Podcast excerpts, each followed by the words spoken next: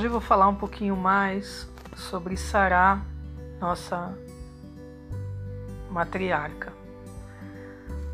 Ela não era uma mulher comum.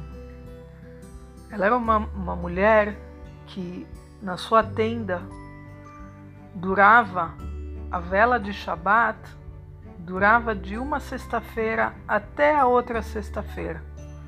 Não se apagava a vela. Só se apagou a vela quando ela faleceu.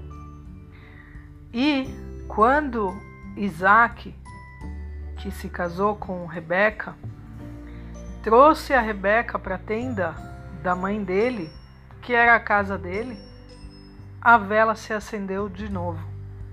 Isso mostra para gente o quanto tem o poder das velas em uma casa.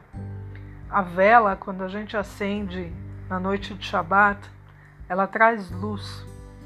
A vela, a, a luz, a chama de uma vela sempre pode ser passada de uma para outra chama sem diminuir da primeira chama. Luz é uma coisa que nunca se diminui quando a gente liga mais uma. Ela só aumenta, sempre aumenta. E a Sará, ela tinha isso de onde ela passava, ela trazia luz. A tenda dela era cheia de luz. Depois, quando ela faleceu, infelizmente a luz se apagou. Mas logo quando o filho dela se casou com Rebeca, a luz voltou para aquele lar de uma maneira tão intensa quanto antes.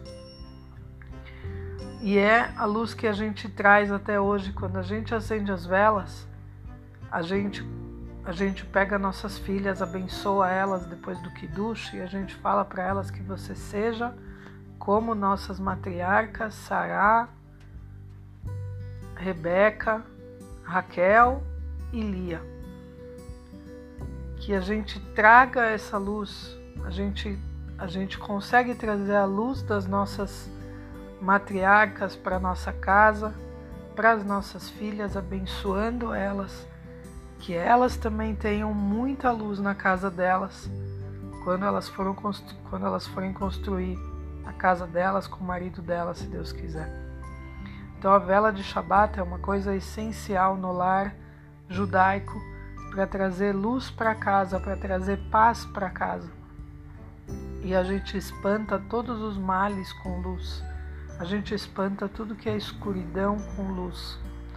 O Rebbe de Lubavitch, ele falava que um pouquinho de luz espanta muita escuridão. Se a pessoa entra numa caverna escura completamente, ela acende um fósforo, ela consegue iluminar de tal maneira que dá para ver tudo em volta. Agora, se não fosse aquele fósforo, aquele breu ia continuar tomando conta. Então, muitas vezes, quando a gente fala uma palavra boa para um amigo, a gente acolhe alguém, a gente dá um abraço, a gente faz um carinho, a gente está trazendo luz para aquela pessoa, trazendo luz, um pouquinho de luz para a vida dela porque estava muito escura. E não menosprezem esse pouquinho de luz que a gente pode dar para o outro. Um pouquinho de luz espanta muita escuridão. Por mais escura que, que escuro que esteja um quarto, se a gente acende um fósforo, ilumina ele inteiro. Nunca se esqueça disso.